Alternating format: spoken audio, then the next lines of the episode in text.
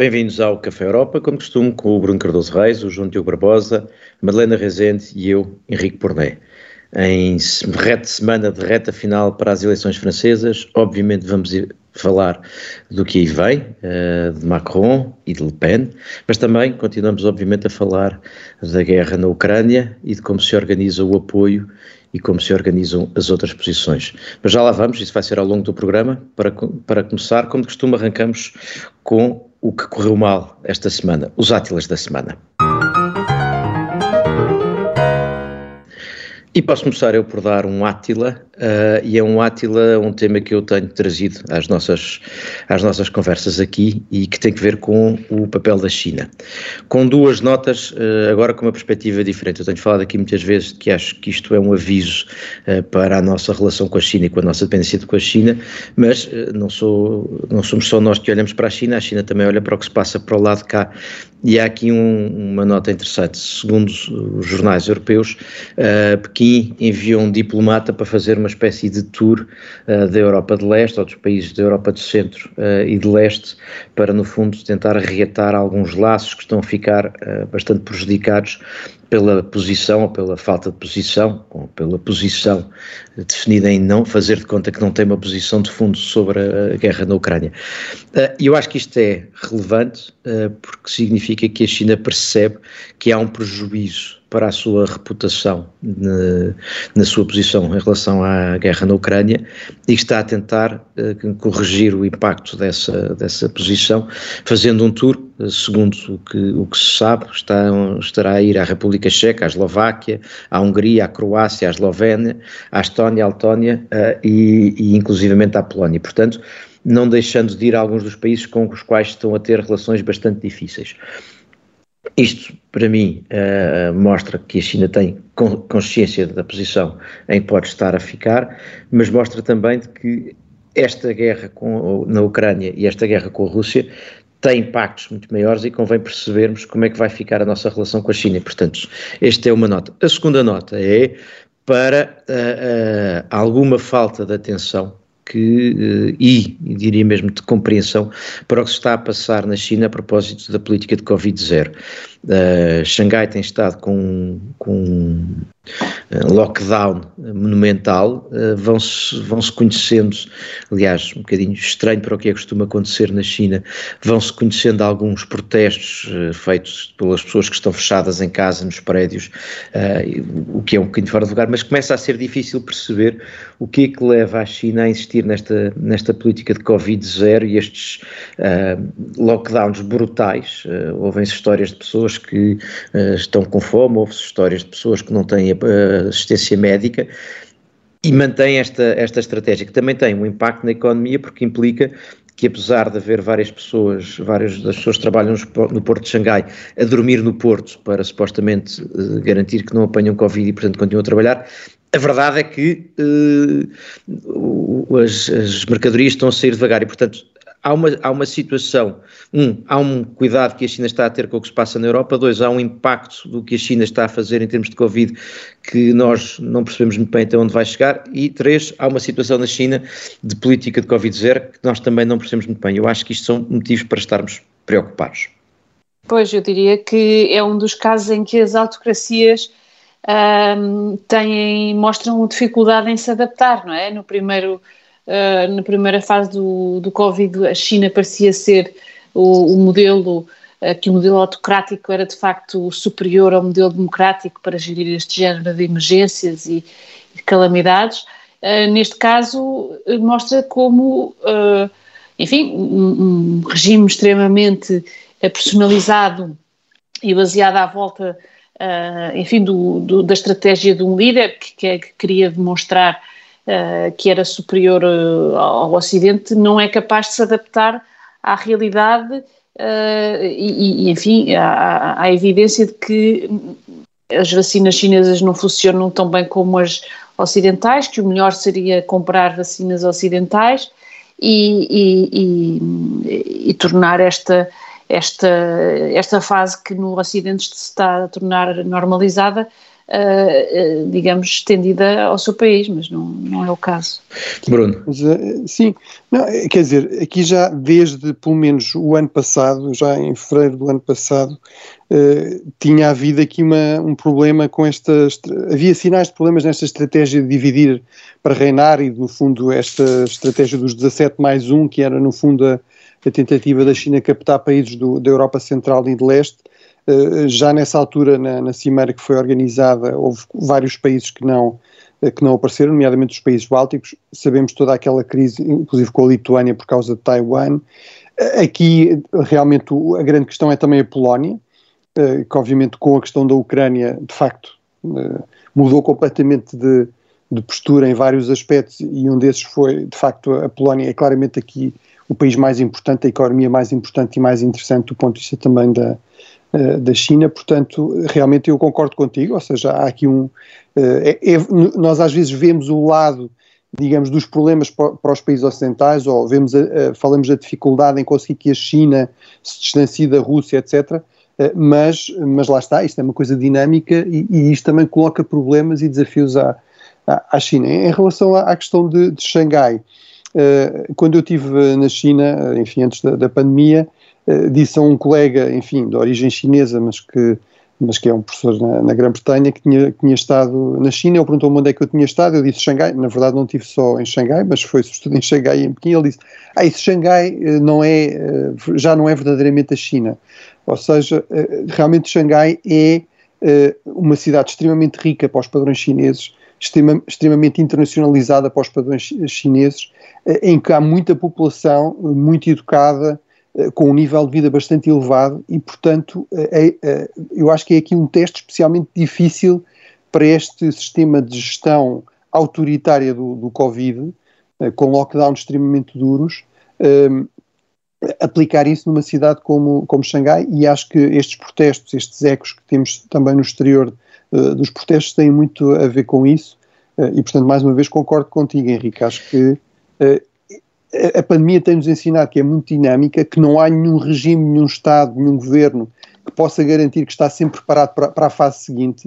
Eh, e eu acho que estamos a ver aqui na China exatamente isso, os desafios desta estratégia de Covid-0 e já agora também das uh, afamadas vacinas chinesas, que avançaram tão rapidamente, mas que aparentemente são bastante menos eficazes do que as vacinas ocidentais. Eu acho, acho que vamos ter que ter um, um, uma conversa sobre, sobre a China em breve num, num Café Europa, uma conversa mais focada na China, parece-me. João Diogo. Não, só para dizer, eu estou de acordo com o Bruno genericamente, mas uh, isto também traz grandes problemas económicos, quer para a China, quer para o mundo. Uh, o Porto de Xangai claro. tem milhares de navios à espera para entrar e numa altura em que há inflação uh, e em que muitos dos problemas são nas cadeias de produção de ter produtos a chegar e a chegar com preços aceitáveis, esse é um problema extra para a economia mundial Exatamente. e extra para a economia chinesa, vai ter dificuldades se calhar para alcançar aquele objetivo de até 2030 superar os Estados Unidos como a grande economia mundial. Pois, é, parece, esse é um dos pontos com impactos para eles e para nós. Bom, vamos ao, vamos ao próximo Átila, Bruno. Tu achas que há uma, alguma ambiguidade sobre a rapidez com que há de acontecer ou não a adesão da Ucrânia? Sim, quer dizer, eu, eu aqui, uh, lá está, uh, sou crítico, mas tenho, apesar de tudo, alguma compreensão, ou seja, eu, e, e, sobretudo acho que aqui estamos a falar das instituições de Bruxelas e, e nomeadamente da Comissão, e nomeadamente da Presidente da Comissão, da Ursula von der Leyen, que eu acho que, no modo geral, tem, tem-se revelado à altura deste, destes desafios, uh, tem-se revelado muito eficaz também na comunicação, e eu percebo, uh, no fundo, ou pare... acho que percebo o que é que está aqui por trás, digamos, desta ideia de uh, sinalizar uh, uma grande simpatia, uma grande identificação, esta ideia que, que a Presidente van der Leyen disse de a, a Ucrânia faz parte da família europeia, ou seja, realmente estas pessoas estão a morrer obviamente para defender o seu país, para, para se defender de uma invasão brutal, mas também estão a morrer porque querem fazer parte uh, da, da, Europa, da, da Europa livre, exatamente. Querem, querem, querem fazer parte das instituições europeias uh, e, e, portanto, eu, eu percebo eh, que, é, que isso torna difícil de não fazer aqui alguma gestão que mostre empatia, que mostre vontade de acolher a Ucrânia, etc. Agora, eu acho que há aqui um perigo, que é, no fundo, o inverso daquilo que aconteceu ao nível militar, que foi uma mensagem dura, mas bastante inequívoca, de que uh, nós estaríamos dispostos a ajudar a Ucrânia, mas não estaríamos dispostos a enviar tropas para a Ucrânia.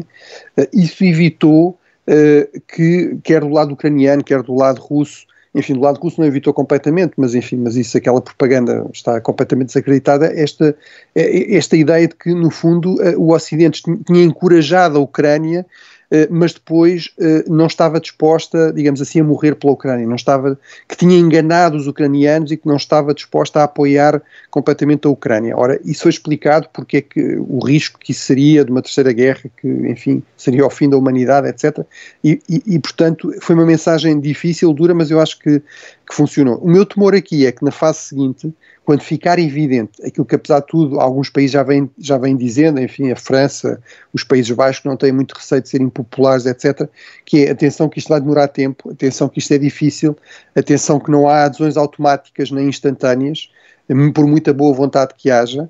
Uh, portanto, eu temo que isto depois possa azedar seriamente as relações e, portanto, tenho dúvidas que não fosse possível ter aqui um discurso eh, digamos, já mais, menos político e uh, menos, menos empático e mais sério a, a, explicar isto. Ou seja, que há aqui boa vontade, que há vontade para apoiar de forma muito séria a reconstrução, etc.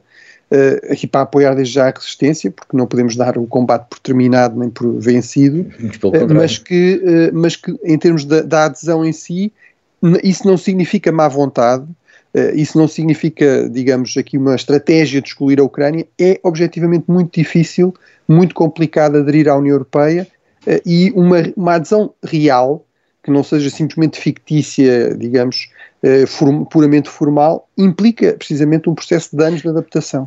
Mas, Bruno, eu, eu acho que tens razão, mas acho que até é mais ou menos visível que as coisas se passam como tu estás a dizer, isto é, aliás, num primeiro momento houve ali uma hesitação e um primeiro discurso mais uh, burocrático ou realista, se quiseres, dizendo, bom, calma, isso é difícil, e depois de repente percebeu-se que neste momento a questão era política e era, e era uhum. uma questão de dar o sinal. E aí eu acho que a Presidente da Comissão tem tido um faro político de longe melhor do que muitos outros líderes europeus e, portanto, percebeu que o tempo soprava a favor de mostrar à Ucrânia que era bem-vinda, uh, porque, porque isso fazia sentido. Depois acho que há aí duas peças que estão a jogar uh, e que são diferentes. Uma é Uh, isto está a voltar a trazer a ideia do alargamento enquanto geopolítica e não tanto quanto a lógica do entra, de quem está completamente alinhado, quais são os prós e os contras, os custos, os benefícios, já tem, já tem todas as, as instituições que são necessárias. Ou seja, voltaste muito a uma lógica do alargamento pensada em termos de geopolítica e do onde, até onde é que o Bloco Europeu quer chegar e, como é, e quão grande e quão, uh, e quão populoso quer ser, e portanto isso parece-me que é uma das peças. Até como uma estratégia de segurança também foi o caso no final da Guerra Fria, não é? De, de estabilização e de segurança, por exemplo, mas isso obviamente também se aplicará aos Balcãs Ocidentais, espero eu, e não apenas à, à Ucrânia. Né? Exatamente. E depois associas a isso o, o, a situação concreta uh, de haver aqui um entusiasmo pela Ucrânia e, portanto, ser o sinal, ser um dos sinais que se pode dar. Agora, também não tenho a menor dúvida que uh, se a guerra terminar com uma Ucrânia possa aderir, porque, enfim, no limite, se houver um regime uh, pró-moscovita, tudo isso desaparece, mas admitindo a guerra, aquilo que se espera, uma guerra que termine com um regime uh, pró-ocidental, Estou convencido que quando passarmos à fase seguinte haverá pelo menos promessa de muito dinheiro, mas o, o, processo de adesão vai voltar a encontrar aqueles bloqueios típicos e, os, e, o, e o raciocínio típico destes processos e dos países que acham que perdem e ganham. João Diogo. Não, mas eh, deixa-me entrar aqui até para dar uma perspectiva um bocadinho mais prática. Desde logo porque o estatuto de candidato, que em princípio a Ucrânia receberá, é, é útil uh, porque permite canalizar fundos e esperamos nós no futuro até fundos para a reconstrução da Ucrânia uh, integral. Uh, e isso é útil para a Ucrânia mais do que ser um sinal de proximidade da União Europeia, pode ser uma forma de ajudar a reconstrução. Por outro lado, e daquilo que sabemos, nas negociações está também o tema da adesão da, nas negociações de paz, de cessar fogo, enfim, está também o tema da adesão da Ucrânia à União Europeia. Ora, Exato. neste momento, enquanto a Ucrânia não é um Estado-membro, isso é uma vantagem negocial, porque pode dizer, não, nós prometemos não avançar com este processo de candidatura, ficar tudo como está, eh, se vier a paz. A partir do momento em que a Ucrânia se tornar um membro da União Europeia, desde logo, há aquela dificuldade de a Rússia poder passar a declarar guerra à União Europeia no total. Eh, e, e, por outro lado, deixa de haver essa margem das negociações, a não ser que a Ucrânia entre logo a seguir ative os mecanismos para sair da União Europeia. Portanto, em termos práticos, fora um bocadinho da, das grandes estratégias ou até dos sinais políticos, o, o, processo tal como ele está a decorrer é muito, é muito bem pensado e é muito útil para os ucranianos na vida uh, cotidiana e espera-se que a partir daqui se possa fazer alguma coisa, desde logo a canalização de fundos, mas também do ponto de vista das vantagens negociais, que é aquilo que falta à Ucrânia neste momento, é ter um trunfo que possa apresentar. Claro, não, e podes ter aqui outra coisa, que é uh, ou dizer não entra ou o contrário, ou dizer abdico da NATO, mas fico com, mas quero a União Europeia, e aí a adesão à União Europeia passa a ser um compromisso não só, uh, enfim, não só uma expectativa da Ucrânia, mas um compromisso, pode se tornar num compromisso da própria União Europeia dentro do processo negocial que aí venha, portanto uh, pode não ser, pode ser tido em conta. Só uma nota rápida antes de arrancarmos para mais um, um, um prémio, uh, só uma nota rápida para dizer, há outro cálculo que eu acho que estará a ser feito, aliás o, o professor Vital Moreira, que há dias falava nisso, que é a nível partidário, é que se olharmos hoje em dia o Partido Popular Europeu só tem governos em duas capitais de países da, eh, da, que aderiram antes de 2004, que é em Viena e em Atenas. De resto, o PPS só governa países pós-2004. E, portanto, nos socialistas europeus há um bocadinho a preocupação de que seja mais um grande país uh, a reforçar o PPE. Eu acho que esse cálculo também vai, também vai existir. Sim, e aí entrarão depois os cálculos, lá está, em termos de orçamento e até em termos de, modelo de governação, ou seja, se Exato. já temos dificuldades com a Europa a 27, uh, uma Europa a 30 uh, ou mais, não é? Portanto, isso são problemas realmente sérios, desafios sérios, enfim, e vamos ver o que é que acontece nos próximos dias nas eleições francesas, no próximo... A propósito, a propósito de eleições francesas, vamos começar o próximo prémio, continuamos para depois do, do prolongamento, mas vamos começar por, para os croissants.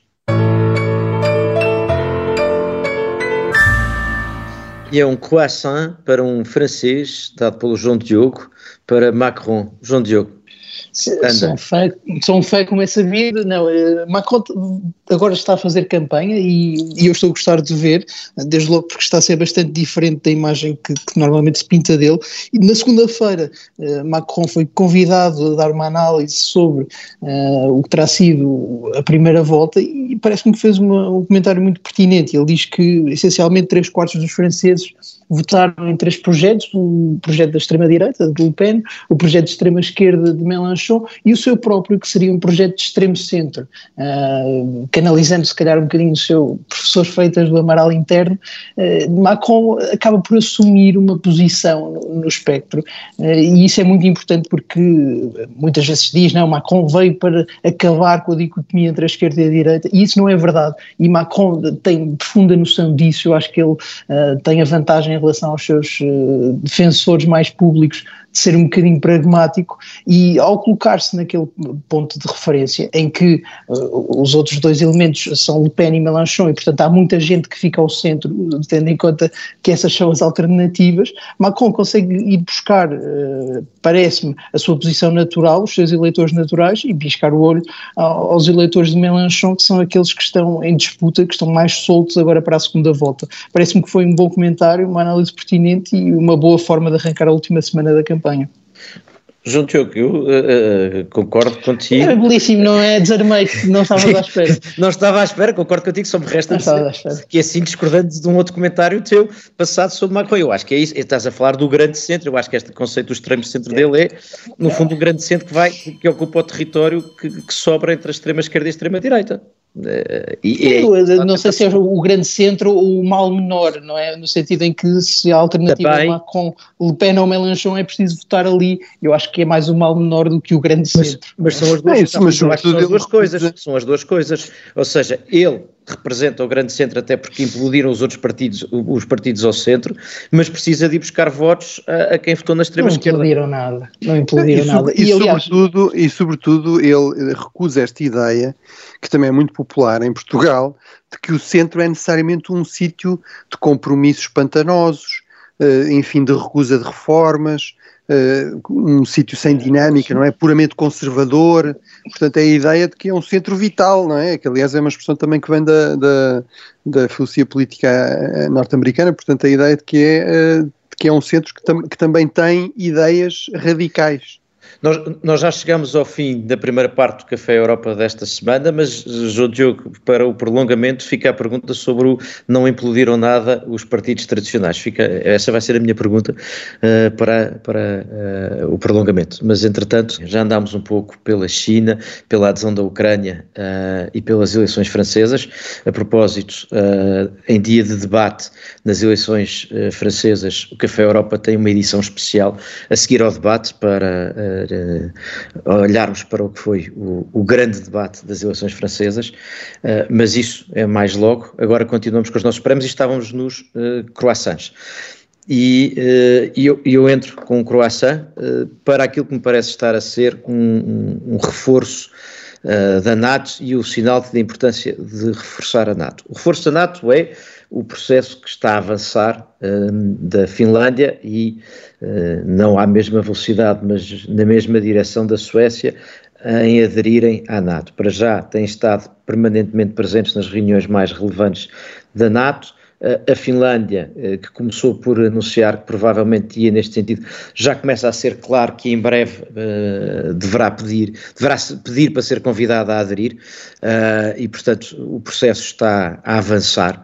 Eh, e isso, obviamente, mostra eh, uma mudança fundamental na Europa, ou duas mudanças fundamentais, parece-me uma, eh, é que a ideia da aliança da segurança, da aliança transatlântica fazer parte da segurança europeia sai reforçada do, deste processo, um, uh, portanto, essa alteração é, é, fundamental. Dois, isso também está a acontecer em países que até tradicionalmente preferiam uma aliança europeia porque precisamente tinham, tinham jogado em ser neutros e, portanto, não queriam aderir à Aliança Atlântica. Portanto, há esta transformação.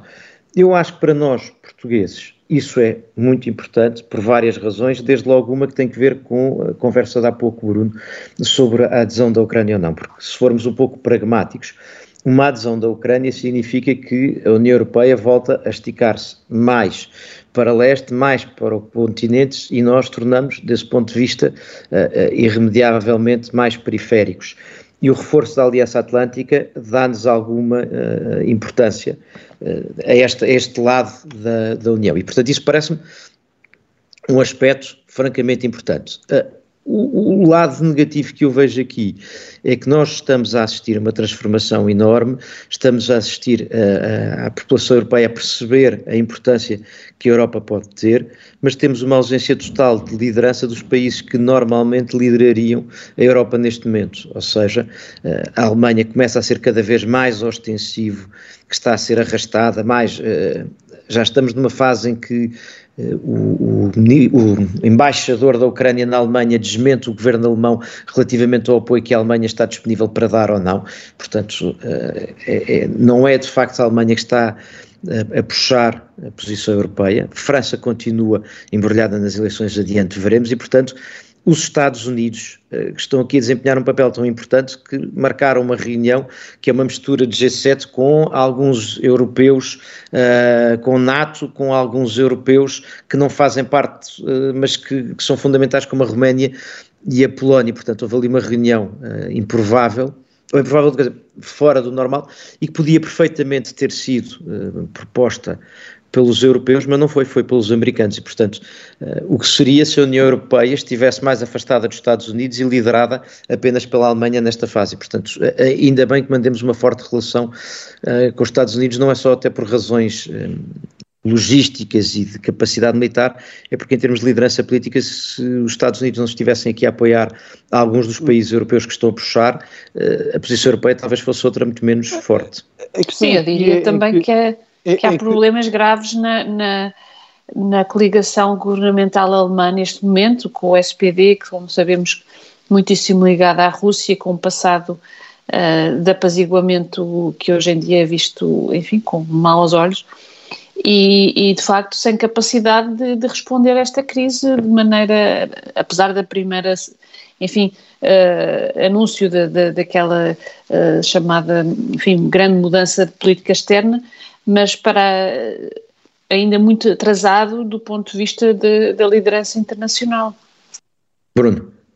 Sim, não, é, pronto, é, fala-se muito esta, do, do, do, problema da assimetria de meios, de meios militares entre o, o, os países, de, os outros membros da NATO e os Estados Unidos, não é? Mas isso também é enorme vantagem quando se trata de tomar decisões, ou seja, haver claramente uma potência líder que tem os meios, os recursos para também eh, tornar essa liderança interessante, uh, facilita muito a tomada de decisões rápidas eh, decisivas, com, com os meios necessários, que são uma, uma, coisa que é absolutamente crucial quando se está a gerir uh, uma crise uh, militarizada, quando se está a gerir uma guerra, não é? o tipo de política de compromisso muito gradualista que é típico da União Europeia, tem dificuldades em ajustar-se aos ritmos deste tipo de conflitos. Mesmo assim, muito bem tentado a responder, mas de facto é mais complicado aí. E mais complicado ainda, como vocês referiram, quando eh, temos a França distraída com as suas eleições, enfim, apesar de tudo, o Presidente Macron até foi criticado porque estava demasiado ocupado com gerir esta crise externa, não é? Portanto, é difícil agora criticá-lo porque está ocupado com, com as eleições, enquanto, sobretudo, a Alemanha está a passar aqui por uma fase de transição, de adaptação, de ruptura com uma série de tabus com muitas décadas, num, num contexto de uma cultura política que ela própria valoriza muito o compromisso eh, e que é muito rígida, muitas vezes tem muitas dificuldades em fazer aqui grandes mudanças, em mostrar flexibilidade. Eh, e, portanto, tudo isso cria problemas adicionais, torna a NATO especialmente importante. Em relação à adesão, eh, e eu aí acho que é muito importante que Portugal e os países do Sul, genericamente, façam aqui também, por um lado, deixem claro que estão a favor da adesão de um país como a Finlândia, que eu acho que é uma mais-valia até interessante do ponto de vista de, de meios, de, de modelo de, de guerra total que mobiliza toda a sociedade, etc. Mas deixar claro que tem de haver aqui garantias de que não vai haver agora, e, e, isso tem de se traduzir já no próximo conceito estratégico, uma completa fixação no, no, leste, uma complexa, completa fixação na defesa territorial, sobretudo convencional ou clássica, o que, do meu ponto de vista, é um erro, até tendo em conta as lições que estão a ser aprendidas na, na Ucrânia, eh, mas que se vai ter em devido a ter em conta os interesses eh, e a realidade estratégica que é, não se pode criar vazios de poder, eles serão preenchidos ou pela Rússia ou pela China, eh, elas já estão muito presentes, essas potências, no Mediterrâneo, em África, até no Atlântico, por exemplo, com meios navais, com meios aéreos, e, portanto, isso tem de ser devidamente, digamos, refletido também nas prioridades estratégicas da NATO. Não pode haver aqui uma completa viragem para o leste. Mas a, a, verdade é que aqui, Bruno, não, deixa-me só dizer este ponto sobre, sobre, o que o Bruno disse, que a NATO enfrentou grandes dificuldades quando tentou expandir o seu escopo e estar um bocadinho em todo o lado. Uh, o, o, que nós estamos a ver aqui é que quando a NATO se foca no, na sua uh, área de influência, para, para, citar o termo famoso, uh, tradicional, é muito mais eficaz e é provavelmente a única alternativa séria, pelo menos para a União Europeia. E isso é bastante relevante, porque nós temos aqui anos e anos em que a NATO NATO teve dificuldades, agora surge um problema precisamente no sítio eh, eh, onde a NATO deveria eh, ter atuado desde sempre e a resposta foi ótima porque, como disseste, os Estados Unidos continuam a mandar. Fica a dúvida se a NATO a atuar fora dessa área de influência pode ser muito mais forte do que o que é ou até se pode funcionar de qualquer maneira. Sim, João Diogo, mas essa ideia do regresso ao passado, eu percebo que é uma grande tentação as Forças Armadas gostam é de grandes guerras convencionais. Só que aquilo que está a acontecer na, na, Ucrânia não é uma grande guerra convencional. E a NATO serve para defender os interesses de segurança de todos os seus membros, não é só dos países do leste. Eh, e, portanto, não se pode dizer que, as, eh, por serem difíceis, eh, de facto, a gestão de crises ou lidar com ameaças de tipo não convencional é muito mais chato e muito mais difícil do que lidar com ameaças convencionais. Agora, se elas existem, tem de se lidar com elas. Se é, elas Sim, mas não tem de ser com a NATO, não é? Não, países não ser... Mas então quem é que vai fazer isso? Somos nós, criar outro framework. conta. Aqui há uns tempos estávamos a discutir os problemas eh, no Mediterrâneo entre a Grécia e a Turquia, por exemplo. É muito mais difícil. A NATO não tem de servir para tudo. Agora, não pode, o argumento não pode ser como serve muito bem para isto, só vamos fazer aquilo. Não, se so, so, sobretudo... defesa e segurança dos seus Estados-membros é preciso estar noutros sítios e fazer outras coisas, tem de fazer isso também. E sobretudo para um país como Portugal, isso, isso é fundamental. Eu... Não faz sentido estarmos a pedir solidariedade para lidar com os problemas dos países do leste eh, e depois dizer, mas os problemas a sul ao Mediterrâneo são muito complicados, então aí resolvam vocês. Não, exatamente. Eu, eu aí, aí contigo, a ideia é precisamente que a NATO é uma peça fundamental da nossa segurança em geral, seja uh, na Europa, seja eventualmente noutros lados, porque é, é, é estrutural na nossa aliança ocidental. Mas eh, nós devemos de voltar ao tema, mas precisamos de avançar um pouco para prémios, para outros prémios. Madalena, tu tens uh, um, um croissant para uh, a estratégia que a Itália está a usar para ir mudando fontes energéticas. Sim, a Itália, Mário Draghi tem feito uma espécie de digressão mundial, isto antes de ter testado positivo ao Covid. Uh, começou pela Argélia, uh, celebrou também um contrato com o Egito, uh, foi também Angola, Moçambique, com Brazzaville. No fundo, uma estratégia de diversificação através de pequenos contratos com muitos fornecedores. E este, hum, esta estratégia é muito diferente da Alemanha, que, que está a tentar fazer a mesma substituição através de grandes contratos apenas com os Estados Unidos e com o Qatar. Uh, e eu parece-me que esta, que esta estratégia alemã, uh, desculpa, italiana é, é particularmente uh, eficaz, não só porque é mais seguro ter muitos pequenos fornecedores e, enfim, e, e, e o potencial problema que, que algum deles possa vir a criar não será tão grave do que, enfim, como sabemos, eh, um, um, grande problema com um grande fornecedor.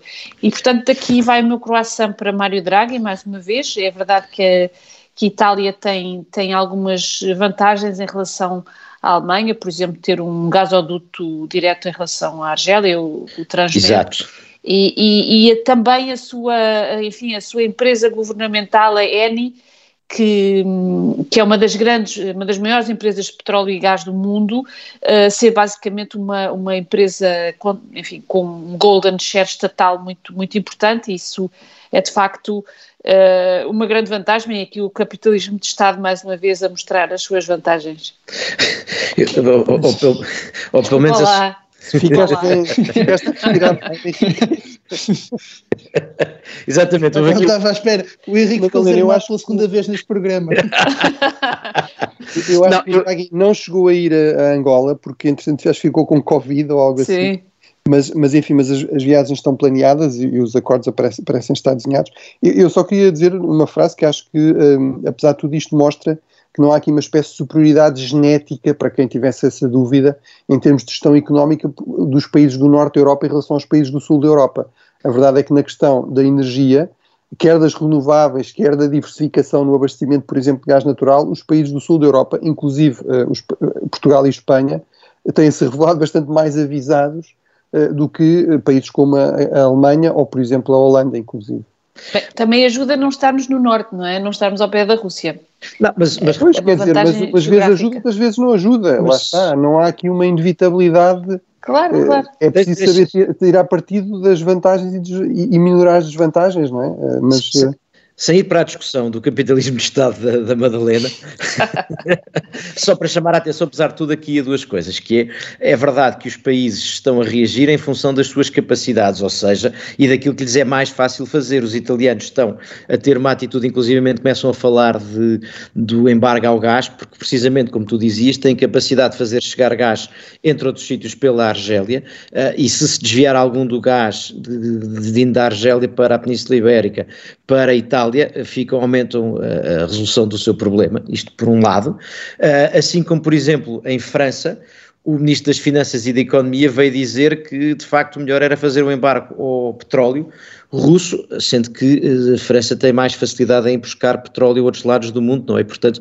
há aqui um, as posições em relação a este tema variam muito com a capacidade que cada um tem e, e é em ambos os casos, ora, ora, se não é capitalismo de Estado, é o Estado uh, com uma influência muito grande no capitalismo e, portanto, sim, uh, isso, isso é um facto, o que não quer dizer que as empresas, será o meu disclaimer, as empresas não sejam exatamente igualmente rápidas a ir à procura de alternativas. Agora, o, o, outro ponto que tu levantavas aqui, que me parece importante, é a história um bocadinho do, do, risco moral de que se falava e que tem começado a surgir muito a propósito da posição da Alemanha uh, neste, nesta dependência de gás, que ia dizer, o argumento que começa a surgir muito de dizer, bom, se os, se os países do Sul tiveram responsabilidade na situação que criaram para si, para si próprios quando foi da crise financeira, agora é a Alemanha que tem responsabilidade na situação que criou para si própria na dependência de gás em relação à Rússia. Portanto, há aqui uma espécie de é, a culpa é vossa, isto não é um acidente, é o resultado de uma escolha política errada. Uh, e esse é um aspecto que me parece, que me parece ser interessante. Uh, agora, convém até, ver até onde é que se leva isto. Como, como interessante também é ver que do discurso político alemão de repente desapareceu toda aquela narrativa sobre uh, o papel crucial da moral na, na, economia. Portanto, a ideia de que os, os, os erros económicos, e, e, e, é difícil dizer uh, que os erros da aposta numa dependência crescente do gás russo não foram sucessivamente e insistentemente criticados durante anos, não é? Uh, a ideia de que esses erros económicos tinham, esses erros económicos tinham de corresponder, até por causa daquele enorme problema do moral hazard, não é? Portanto, é isto que eu dizia, aqui um moral, moral eh, não é, eh, errado. Portanto, isso, isso realmente desapareceu completamente da, da, narrativa, da narrativa política alemã. É, é impressionante. Agora, de repente Bruno, é tudo pragmático e, eh, e Bruno, resultado das circunstâncias mas, e, e, da geografia Bruno, e das. Só, só para irmos, uh, uh, vamos passar para o teu prémio, vamos, vamos dar um Dijsselbloem que liga aqui. Vamos só rapidamente passar aos Dijsselblooms desta semana. One cannot spend all the money in alcohol and women and then ask for help. É que este som de fundo era importante para esta nossa conversa sobre o risco moral, porque era à volta disso que isto andava lá, uh, só, mas só para recordar agora um pouco o reverso da moeda, não é, uh, Bruno, que é, também é mais fácil falar da, da, mudança que a Alemanha queria fazer, poderia fazer noutros países. Eu, o exemplo que tu dás de achar que a Lituânia é um exemplo para resolver o problema. Sim, é o teu Bloom. Sim, exatamente. Aqui a Lituânia vem dizer, nós temos aqui a solução inclusive falando da Alemanha, ou seja, eu sou crítico da Alemanha, mas apesar de tudo gosto de ter aqui algum, algum elemento de objetividade, eh, ou seja, de facto não tem nada a ver, ou seja, a Lituânia basicamente, eh, no fundo, foi buscar uma plataforma móvel de, de, de recepção de gás, de gás liquefeito, uma espécie, vamos dizer, de porto terminal móvel para receber gás natural, e com isso, como eles importam à volta de 2 bilhões de metros cúbicos, enfim, que é um valor que para mim não quer dizer grande coisa por ano, mas enfim é um ponto de referência para compararmos com a Alemanha, e se resolvemos o problema, a Alemanha importa 90 bilhões uh, de metros cúbicos por ano, portanto, quer dizer, é, é, são várias, várias ordens de grandeza mais, e portanto é evidente que não existem eh, no mundo há oito plataformas. Há, há oito plataformas dessas. Quer dizer, exatamente, nem, toda, nem que a Alemanha ficasse com todas iria conseguir resolver uma, uma fração do, do problema. Aparentemente a Alemanha até está a pensar também em investir na construção de novas plataformas, que apesar de tudo demoram Mas algum demora tempo. pelo menos um uh, ano e meio. Um, um ano, ano, e meio, dois anos, até estar operacional, provavelmente mas portanto uh, não é sério da parte da Ucrânia, da Lituânia, desculpem, vir dizer uh, nós temos aqui a solução, é só uma questão, no fundo, de, de falta de vontade política. Uh, no fundo, aqui o problema é, há que reconhecer, houve erros políticos acumulados da parte da Alemanha ao longo de várias décadas, resultado, de, enfim, do, do, preço barato, da tentação que era o gás natural barato russo e também... Bruno, mais um, temos mais um prémio. Felicidades uh, das elites alemãs, mas, mas realmente atualmente a solução não é assim tão simples, não é? Implicava aceitar aqui uma, uma recessão séria na Alemanha por causa de, uh, de dispensar o gás natural russo. João Diogo, falando de coisas simples, o teu Dijsselbloem para a carta aberta contra Guterres. Sim, simplíssimo. Uma série de, de, funcionários, mais de 200 antigos funcionários da ONU, uh, fez publicar uma carta aberta, uma forma literária de que eu sou grande fã, contra a atitude do, do secretário-geral Guterres durante a guerra na Ucrânia, visando pessoalmente, não a ONU em si, uh, dizendo que ele tem, não tem feito o suficiente, que devia haver um envolvimento público e claro da ONU nesta, neste conflito e que, a acontecer qualquer processo de mediação, ele teria sempre de incluir a ONU e não a Turquia, Israel e todos aqueles Estados que por si só têm sido ou servido, até, até o Sr. Abramovich tem servido de mediador, mas a ONU não. E, e o que diz essa carta que me parece muito interessante é que ao tomar esta atitude de não participação, de não envolvimento, o secretário-geral Guterres está a arriscar não que a ONU se torne irrelevante, mas que a ONU deixe talvez de existir, porque deixa de valer a pena que exista, uh, ou pode existir apenas para votar resoluções e depois haver um bocadinho de guerras culturais. Parece-me que é uma boa ideia. O, secretário Guterres não tem sido muito presente em qualquer conflito uh, e tem sido difícil para a ONU sobreviver neste contexto em que as organizações multilaterais têm grandes dificuldades, em que o contexto não é positivo e muitas vezes durante a história foi o papel, a personalidade, a autoridade do próprio secretário-geral uh, a dar um lugar à ONU no grande concerto das nações. É pena que Guterres não tenha feito isso e parece-me que é uma boa ideia. O disparate é mais para a posição de Guterres do que para a carta aberta, como Exato, Exatamente, percebia-se. Sim, senhor, e, e, chega aqui ao fim o Café Europa desta semana. Quem nos ouvir em podcast pode continuar para o prolongamento para os restantes até para a semana, ou então até logo ao fim do dia, quando fizermos o especial Café Europa debate das eleições francesas. Até logo ou até para a semana.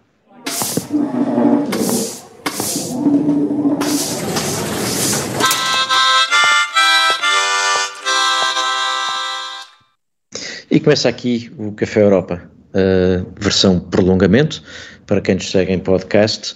E ficaram algumas coisas em aberto na primeira parte. Continuamos aqui o Bruno Cardoso Reis, o João Diogo Barbosa, a Madalena Rezende e eu. E eu tinha prometido, João Diogo, que arrancava a segunda parte, pelo menos a minha parte da segunda parte, era para te perguntar um pouco sobre o que tu tinhas dito ainda na primeira parte, uh, sobre, o, sobre o, a situação em França e achares que não há um deserto nos partidos ao centro. Ou nos eu partidos tradicionais. Com esse, como é sabido, sou otimista nesse sentido. Eu acho que se exagera um bocadinho essa questão, porque se foca apenas à análise de, da França ou da política francesa na, uh, nas presidenciais e nas eleições presidenciais. Quando nós vemos uh, o panorama político uh, inteiro, por exemplo, com eleições regionais, locais e até as parlamentares, a verdade é que os grandes partidos continuam a ter uh, bons resultados, isso, isso, é muito claro nas, nas eleições uh, regionais e locais, em que os republicanos, por exemplo, são muito mais fortes do que são nas eleições nacionais, mas até nas, nas, eleições para o Parlamento, se virmos atualmente, é verdade que, que o Amarres tem uma grande maioria, mas os segundos e terceiros partidos são os socialistas e os republicanos, e é preciso pensar que os socialistas já vão em duas eleições seguidas a ter um péssimo resultado.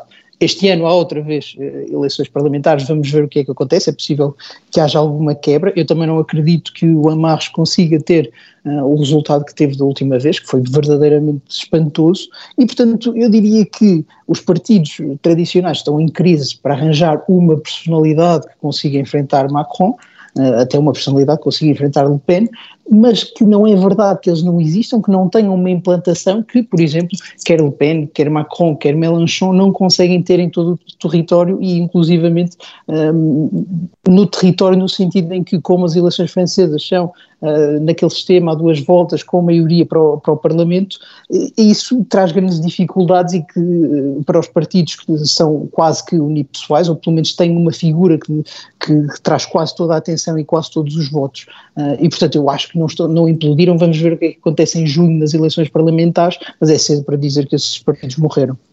João eu, eu, percebo o teu ponto e acho que tocas em dois, dois aspectos são, são, muito importantes. Um é o modelo eleitoral a duas voltas faz com que não ganhe necessariamente aquele que tem uh, mais apoios, pode sobretudo perder aquele que tem menos, isto é, que tem mais gente contra. Portanto, é todo um modelo que de facto pode alterar substancialmente o, o, resultado.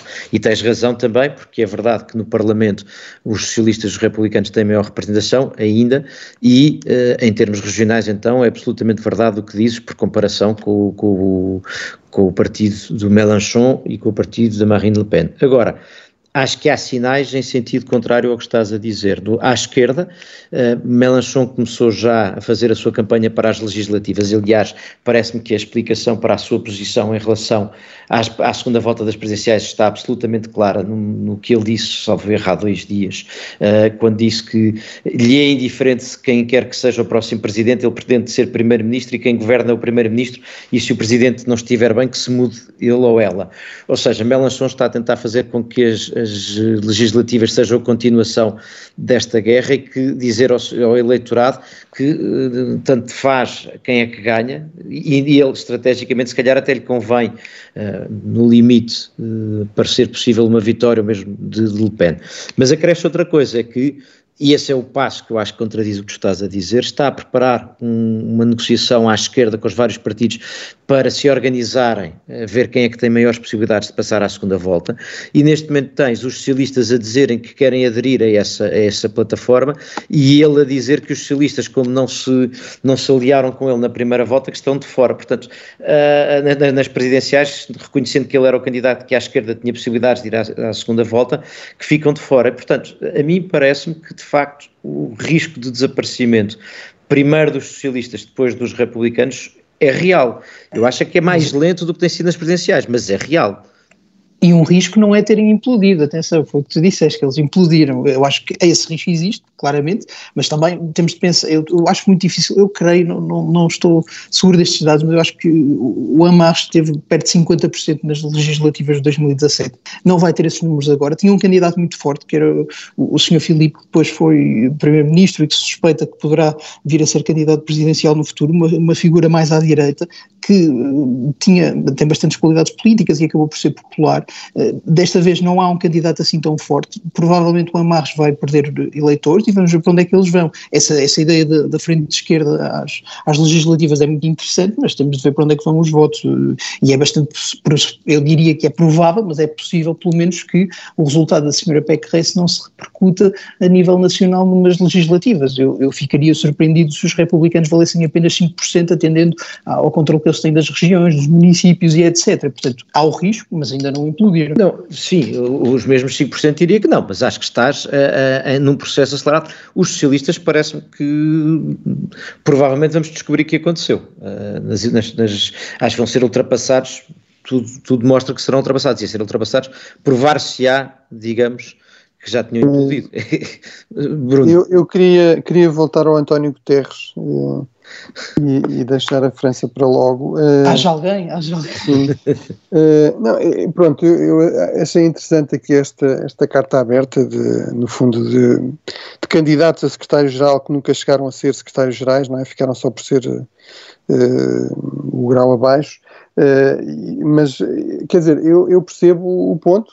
Eu acho que era desejável que, que o António Guterres e que a ONU tivessem aqui um protagonismo maior. Agora, o lugar de secretário-geral das Nações Unidas já foi descrito, como, acho com alguma, alguma objetividade, como o lugar mais difícil de desempenhar no mundo.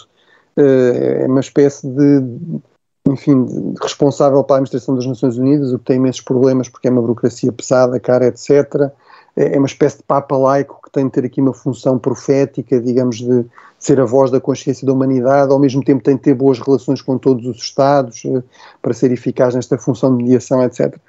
Eu acho que aqui o, o Secretário-Geral, no fundo, optou por dar mais peso num contexto de completa paralisia das Nações Unidas. Eles dizem que, te, que temem isso na, na, na Carta Aberta. Eu acho que não é uma questão de temer e que isso, infelizmente, não depende do que é que o Secretário-Geral faz ou deixa de fazer. As Nações Unidas são uma organização de Estados, são um clube de Estados, e num contexto, como se viu aliás durante a, a, Guerra Fria, num contexto de tensões crescentes entre grandes potências, em particular entre os membros, entre os cinco membros permanentes do Conselho de Segurança, as Nações Unidas fica paralisada em muitos dos seus aspectos. Não em todos, felizmente, tem muitas agências, uh, enfim, a Unicef, a FAO, por exemplo, que lida com a questão das crises alimentares, que têm um papel absolutamente vital para lidar com todo o tipo de problemas, mas em termos, digamos, como fórum diplomático para procurar soluções e para ter respostas concretas, fica muito limitado, para não dizer completamente paralisado, quando há divisões, eh, sobretudo entre os principais eh, Estados. E, portanto, eu acho que o secretário-geral optou aqui por ter uma função de crítica aberta à invasão, isso limitou a possibilidade de ele poder ser um mediador discreto, um, um, digamos, um diplomata de bastidores discreto a facilitar as conversas entre a, a Ucrânia e, e a Rússia. Eh, porque Mas... tomou claramente uma posição que a Rússia considerou como uh, hostil.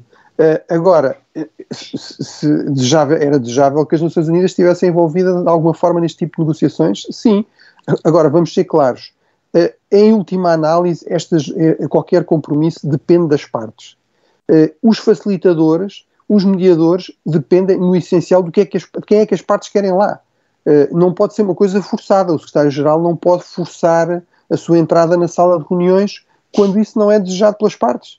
Quer dizer, isso não, nunca seria oh, oh, Bruno, eficaz Bruno, nem contribuiria para Bruno, a paz tudo, tudo, tudo isso eu concordo com muito o que tu dizes e é obviamente especialmente difícil quando uma das partes é um membro permanente do Conselho de Segurança uh, e uh, ainda por cima na prática apoiado por outro membro do Conselho, membro permanente do Conselho de Segurança. Portanto, eu percebo, eu percebo o teu ponto, mas convenhamos que o, secretário-geral das Nações Unidas podia ser ou influente, com a expressão do Papa Light, o Papa Light eu percebo, mas é mais um Papa Light, uh, porque a verdade é que não é, não é uma figura que seja globalmente, particularmente respeitado, é, não é um influenciador, não tem, não tem conseguido ser. Uh, fez a capa da Time basicamente uh, quase às costas da Greta Thunberg uh, e, portanto, não é uma figura que tenha conquistado o planeta. E por outro lado, pelos vistos, as skills diplomáticas também não têm sido particularmente úteis. Portanto, a verdade é que tem constrangimentos absolutamente extraordinários. As Nações Unidas são um sítio onde pessoas, onde, onde Estados que não se suportam se encontram, portanto não torna fácil a vida do secretário-geral, mas a verdade é que não, não tem aqui um valor acrescentado. Isto, eu acho que nesse aspecto é verdade, não sei se acompanha a carta inteira, mas a verdade mas, é que Guterres não... Isso traduz concretamente em quê? No, no Guterres forçar a sua presença nas negociações? Isso é um disparate. Portanto, admira-me como é que pessoas experientes com experiência diplomática parecem estar a sugerir uma coisa desse género. Mas Portanto, é precisamente isso, não é? São 200 pessoas, dizer, não são... São as partes é que quem dizer quem, querem, quem é que quer que os acompanhe ou facilite ou ajude a mediar. Uh, seria contraproducente, seria aquela história do, do, do, do, do escoteiro que obriga a senhora a atravessar a rua para fazer uma boa ação. Não, não, não, não percebo como é que, mais uma vez, diplomatas experientes uh, assumem esse tipo de postura. Eventualmente podia-se dizer, o Guterres podia tentar ser ainda mais de, presente em termos de, digamos, dessa função declaratória, não é? Dessa função de crítica pública, etc.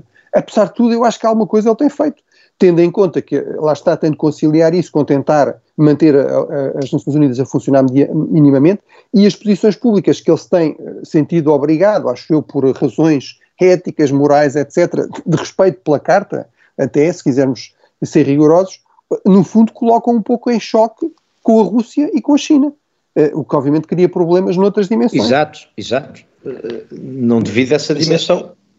Esta não, é a primeira, esta não é, não é a primeira guerra uh, desde a existência da ONU. Uh, o secretário-geral Guterres já está no cargo há bastantes anos e, e nós não vimos em nenhum momento o, o secretário-geral uh, ir ao terreno e a ser decisivo, como muitos uh, dos seus antecessores foram. Isto não, uh, nada de, de, dessas dificuldades que o levantou são específicas desta queda, são específicas do mandato. Não, foram bastantes vezes. Essa, uh, essa carta, aliás, as referências históricas que faz são disparatadas diz que o SAN teve um papel decisivo na mediação da crise dos mísseis de Cuba. Isso, isso é, é, uma, é, um delírio.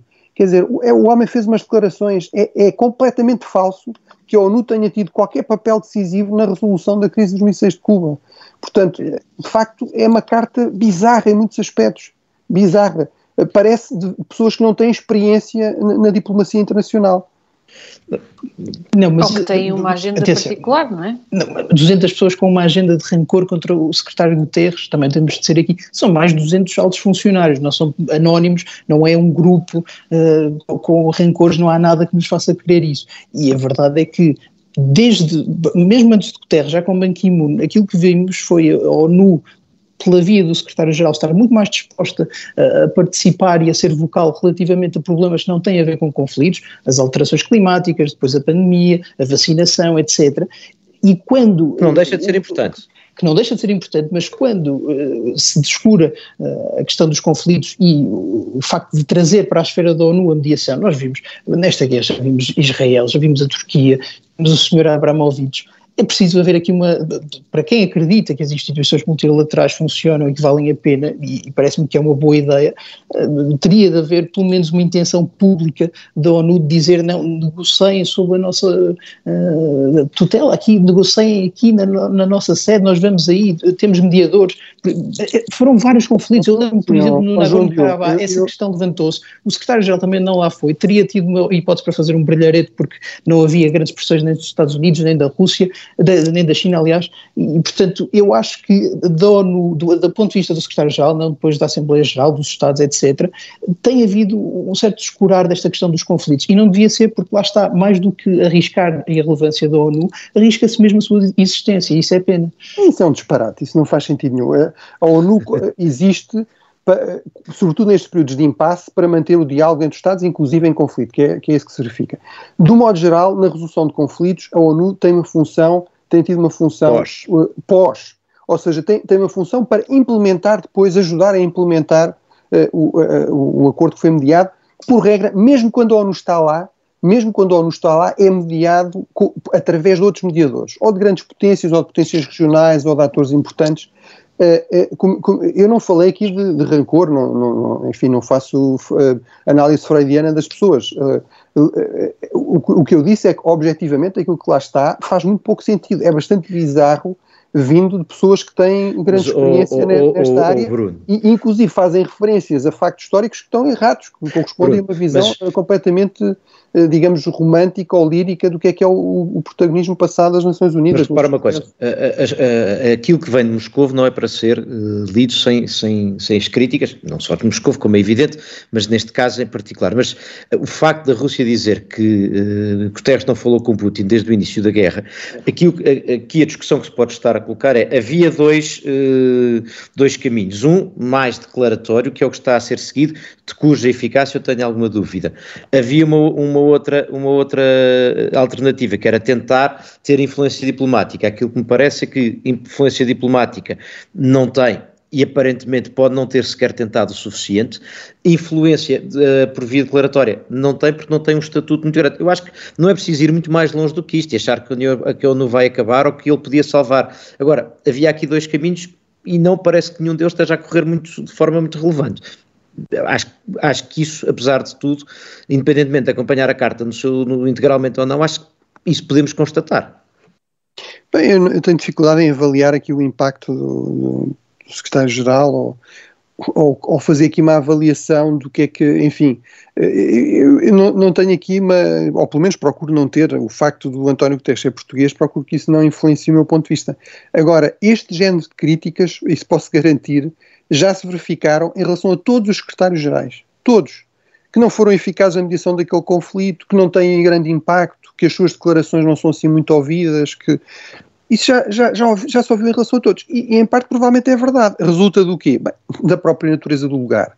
O, o secretário-geral não é, não é o líder dos Estados Unidos, nem da China, nem, é, é uma figura que tem que, que, tem poderes muito limitados, não é? Aliás, é, até há esta piada que é, ah, nós, eh, isto supostamente terá sido dito pelo, pelo Andrei Gromyk, não é? Pelo, pelo ministro durante décadas da União Soviética, nós queríamos ter um secretário e acabámos com um general. Portanto, há aqui outra forma de ver a coisa, que é, tendo em conta que, que este lugar até tem, tão, tem pouca expressão na, na, própria Carta das Nações Unidas e para muitas das potências até foi criado como uma espécie de um lugar puramente administrativo, eu acho que até algum impacto tem, Uh, mas, mas sim, mas tudo isso enfim, é mas, muito relativo e, e, sujeito a diferentes percepções. Mais, mais, poder tenho eu que é olhar para o relógio, concluo que irremediavelmente temos que terminar aqui o prolongamento do Café Europa desta semana e voltamos para a semana como costume. Até lá.